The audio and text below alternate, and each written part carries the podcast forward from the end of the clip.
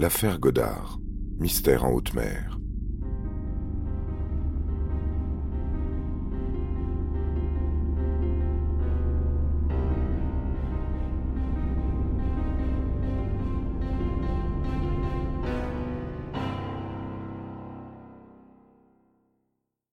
Au 1er septembre 1999, en fin de matinée, deux enfants galopent sur le ponton E du port des Sablons de Saint-Malo et profitent des ultimes instants de répit avant la rentrée scolaire. Non loin, leur père est affairé à l'inventaire d'une Nick, voilier monocoque long de neuf mètres, loué au magasin de la ville, le club Croisière à. La famille quitte la terre ferme vers midi, cap vers l'ouest, la Bretagne et la station balnéaire de Perros-Guirec, le tout sous un temps radieux. Cinq jours plus tard, le contrat arrive à terme et le loueur de bateau malouin commence à se ronger les ongles. Le Nick n'est toujours pas rentré à bon port. Il finit par prévenir les autorités qui recoupent le signalement avec une autre découverte effectuée simultanément. Au nord de l'île de Batz, bien après Perros-Guirec, est aperçu à la dérive l'annexe d'un voilier. Remorqué puis examiné par la gendarmerie maritime, l'embarcation s'avère être en parfait état, ne présentant aucun choc, ses rames déployées, prêtes à l'usage. Son immatriculation fait référence au NIC, et à l'intérieur sont retrouvés un ciré jaune ainsi qu'un chéquier répondant au nom du père des deux enfants, aperçu au port de Saint-Malo cinq jours plus tôt. Yves Godard.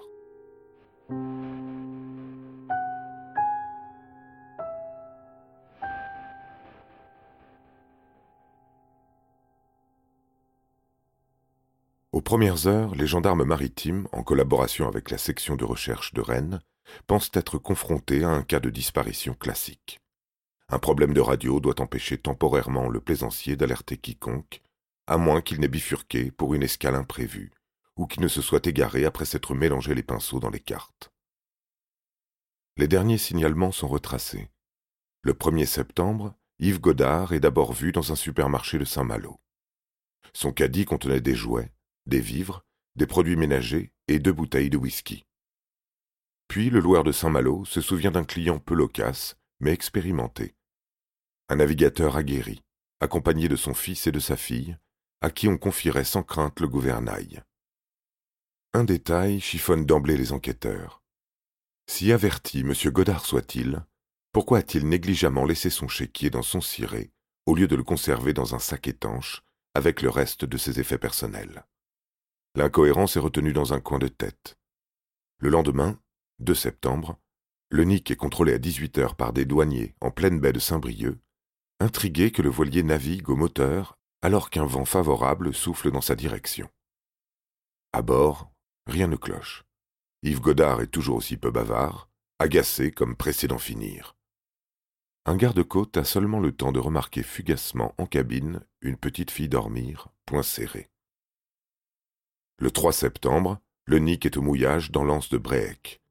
Il y stationne pendant deux journées entières. On voit, depuis le littoral, les gamins jouer sur le pont du bateau. Aux dernières nouvelles, le navire repart, sème derrière lui son annexe et se volatilise en mer.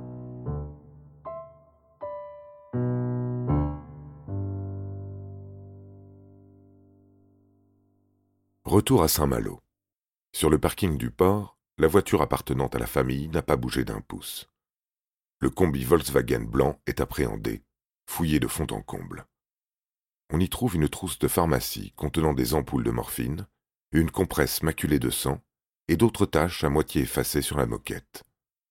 Il n'en faut pas plus au procureur, qui ouvre une enquête en flagrance, autorisant notamment la perquisition du domicile des Godards, situé à 160 km de là, à Tilly-sur-Seul dans le Calvados. Les gendarmes pénètrent dans une grande bâtisse en pierre, ancienne grangerie aménagée à proximité d'une rivière. Au rez-de-chaussée, un mot griffonné est posé sur la table à manger. On y lit Parti quelques jours pour décompresser, retour prévu dimanche après-midi, bisous. Le mot est signé des mains d'Yves et Marie-France, son épouse. À l'étage débutent les choses sérieuses. Un mur du palier est parcouru de longues traînées rougeâtres formant un arc de cercle comme issu de brusques giclées. Dans la chambre à coucher, un matelas retourné et souillé par une tache tenace de sang, étendue et profonde. Le voisinage est interrogé.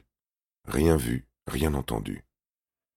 Seule Bernadette, habituée à garder les chats des Godards durant leur absence, se souvient avoir croisé Yves au volant de son combi le matin du 1er septembre à 8h30. Derrière les vitres opaques, elle a cru apercevoir les deux enfants, accompagnés à l'arrière d'une troisième silhouette aux cheveux longs, lui faisant un signe de la main. Elle hésite sur ce point, puis se ravise, incertaine. Le sang prélevé dans le véhicule et dans la maison est analysé, et le résultat ne fait aucun doute. Il s'agit de celui de Marie-France Godard, femme d'Yves et mère des deux enfants, Marius et Camille, 4 et 6 ans. Le 13 septembre, une information judiciaire pour homicide volontaire est ouverte. Monsieur Godard est soupçonné, activement recherché dans plus de 177 pays.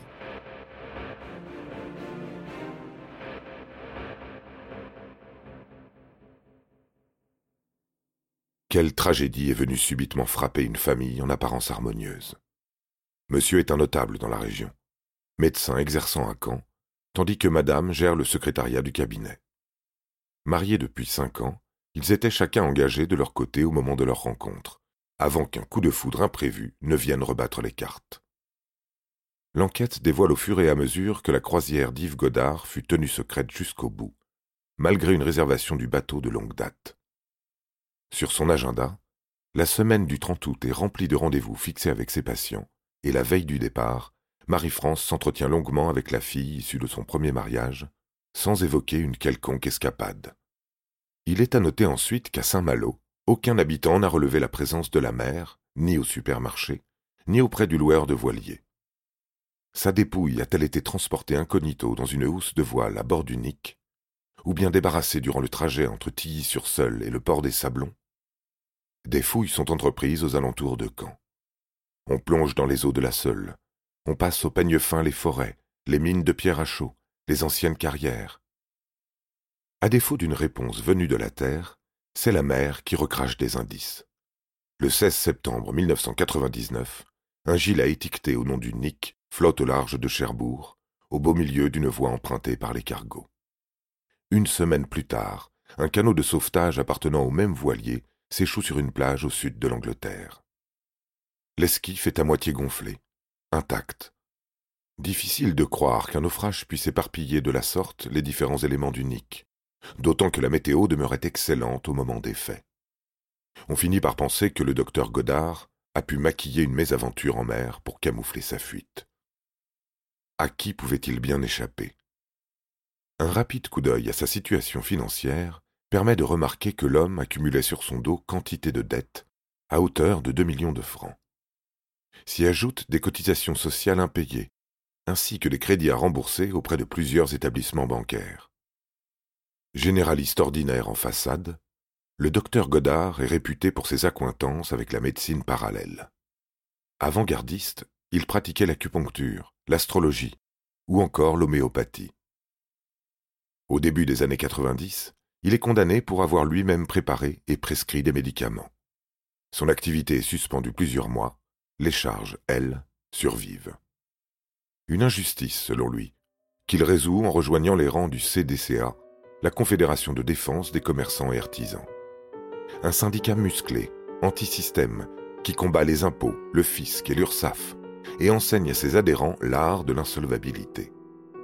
Membre actif, trésorier de la branche du Calvados, Yves Godard se prend au jeu, vide ses comptes et ouvre d'autres comptes à l'étranger, protège son patrimoine en le plaçant sous le sigle d'une société civile immobilière, inscrit le nom de ses enfants sur les cartes grises de ses véhicules.